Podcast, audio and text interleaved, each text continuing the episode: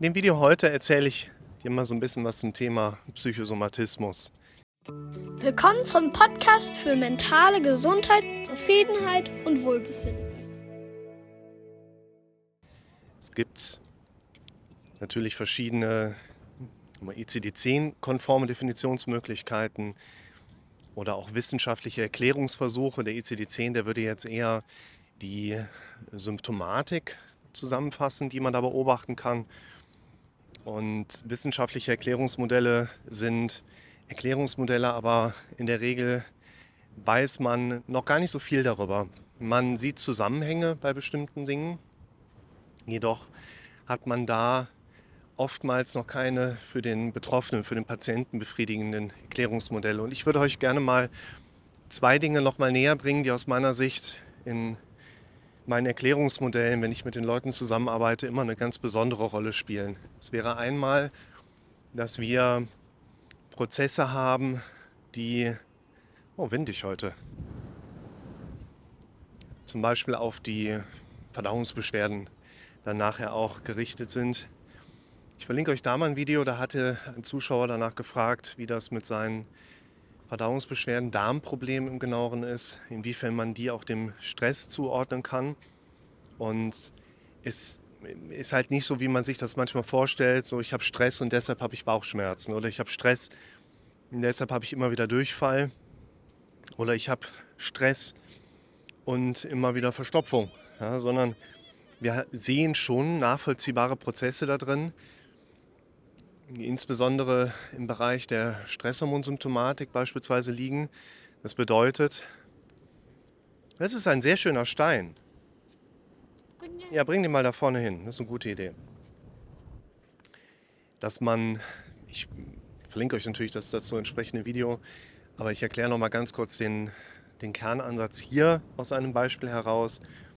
Wenn wir immer wieder Stresshormonausschüttungen haben, Warum haben wir die? Weil unser Körper dazu neigt, dass wenn wir etwas auf der inneren Verarbeitungsebene wahrnehmen, was unserem Gehirn in irgendeiner Form problematisch erscheint, dann schüttet unser Gehirn als Supporter Stresshormone aus. Daher lassen sich viele Zustände bei den Leuten erklären, innere Unruhe, Paniksymptomatik, Schwindel, weil eben diese ausgeschütteten Stresshormone oder mehr ausgeschütteten Stresshormone, die werden ja sowieso die ganze Zeit ausgeschüttet, nur ab einem bestimmten Schwellenpunkt innere Unruhe und Panikneigung erzeugen. Ich verlinke euch auch mal das Video, wo es um einen Erklärungsansatz geht, wo ich den Teller Spaghetti mit einbringe. Das ist eigentlich ein ganz schönes Video, um so diese Frage nochmal zu definieren, so warum habe ich eigentlich Benommenheit, warum habe ich eigentlich Schwindel?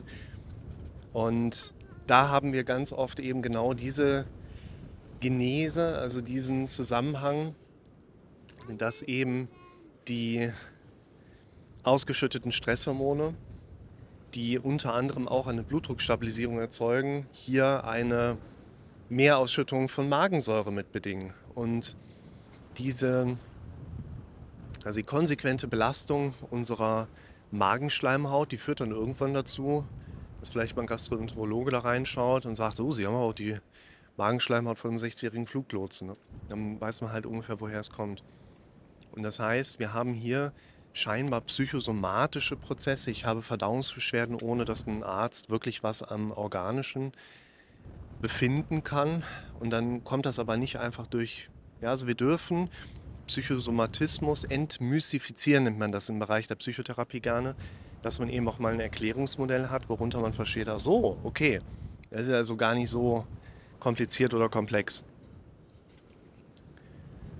Und ich würde euch auch gerne noch mitnehmen in ein anderes Erklärungsmuster, was mir nochmal ganz wichtig ist, euch näher darzustellen. Dann geht es vom Kern her in dem Basisvideo, was ich euch mal dazu gemacht habe, um die Wahrnehmbarkeit von Extrasystolen. Wir können aber im Prinzip das Beispiel, was ich euch jetzt gebe, auf jedes andere körperliche Phänomen letztlich übertragen. Ich verlinke euch natürlich auch mal das Originalvideo zum Thema Extrasystolen würde es aber hier bewusst mal auf quasi keine Eingrenzung jetzt beziehen. Ihr müsst euch das so vorstellen, wir haben im Körper-Kopf-Zusammenhang im Prinzip alles bidirektional miteinander verbunden oder größtenteils sind die verschiedenen Körperareale bidirektional mit dem Gehirn verbunden. Das heißt, dein Gehirn kann irgendetwas, zum Beispiel dein Bizeps, das Signal geben, spann dich mal an. Und dein Bizeps spannt sich an. Und dein Bizeps sendet aber auch ein Signal zurück, was da lautet, ja, ich habe mich angespannt. Und unter diesem Zustand empfängt unser Gehirn jede Sekunde Millionen von Informationswerten aus dem Körper und kann im Prinzip auch diese Informationen verarbeiten, aber nicht in Form einer bewussten Wahrnehmung durch uns Menschen. Deshalb, die Wissenschaft nennt das im Moment als, oder bezeichnet das als selektive Wahrnehmung. Wir haben ein Gehirn, was uns die Realitätswahrnehmung ermöglicht, aber eben nur unter dem Aspekt, dass wir einen absoluten Großteil aller eintreffenden Informationen nicht wahrnehmen können, weil eben mit einem Großteil der eintreffenden Informationen unser Gehirn absolut überlastet ist. Weit über 99 Prozent rechnet man im Moment der eintreffenden Informationen werden von unserem Gehirn im Vorfeld einfach herausgefiltert und finden nicht den Weg in unsere Verarbeitung, in unsere Realitätsentstehung.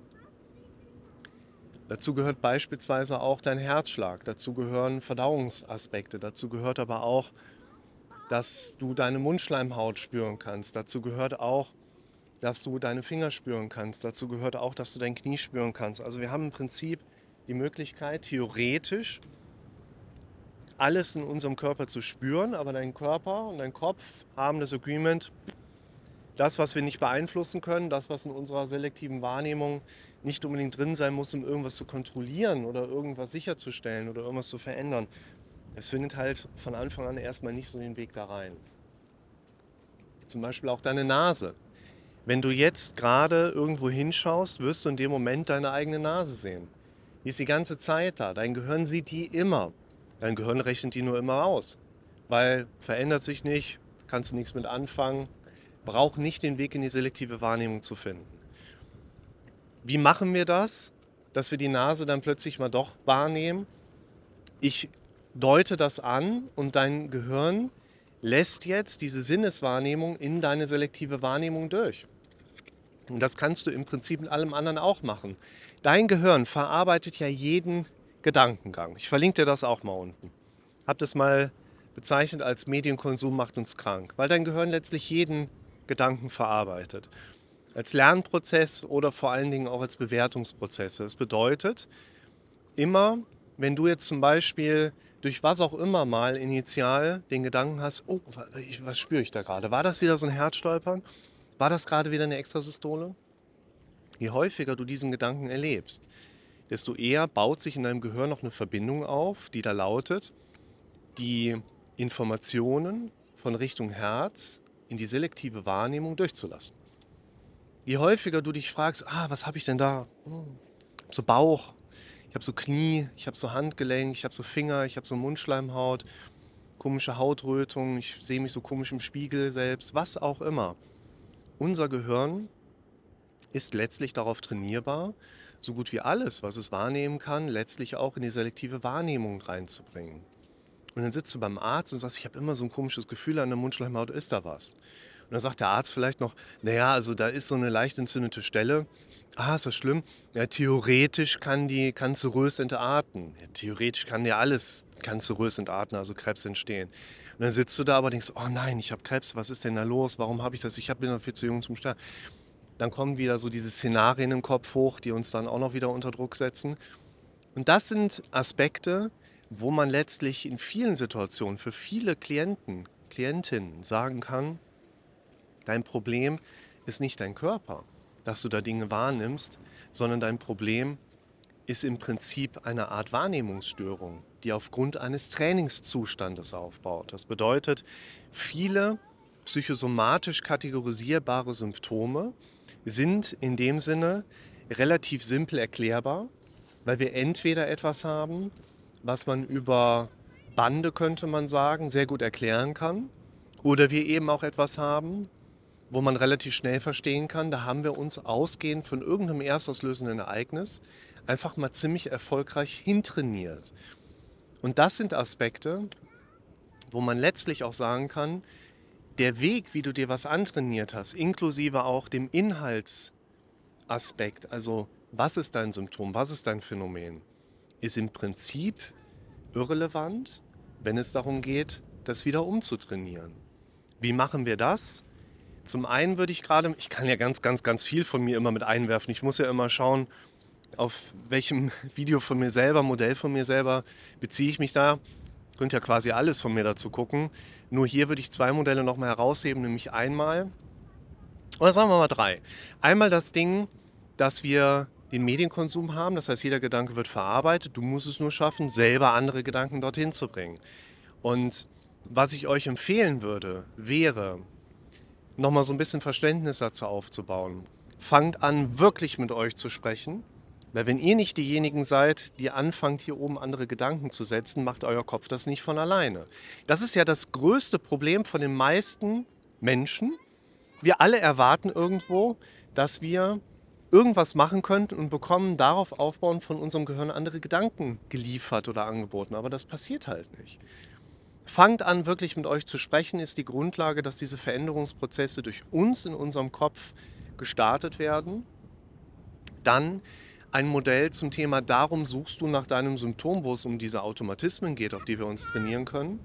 Und aus meiner Sicht auch ganz wichtig, das dritte Video, das dritte Modell, das Wichtigste, was du sehen kannst, anschalten, nicht abschalten, wo es eben darum geht, dass immer wenn du merkst, dass in deinem Kopf so eine Programmierung jetzt gerade wieder hochkommt, auf ein Symptom zu achten, in das Kontrollieren von irgendeinem Phänomen reinzugehen, einen Unterbrecher zu setzen und deinen Fokus schnell auf was anderes zu lenken.